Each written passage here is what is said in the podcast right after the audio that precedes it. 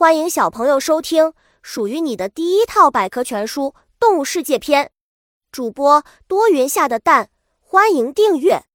第零幺八章：进攻有武器。在自然界，所有生物都遵循这样一条竞争法则：弱肉强食，适者生存。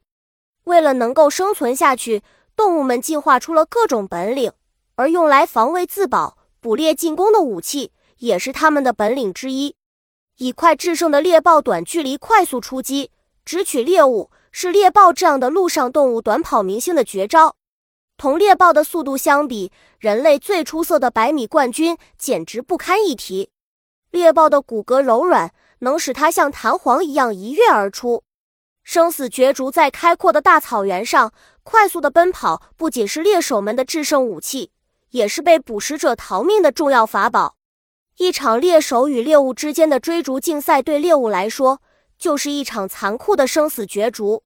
狮子的尖牙，猫科动物的尖牙对老虎、狮子、豹等猫科动物而言，尖利的牙齿不仅用来攻击，也用来撕咬食物。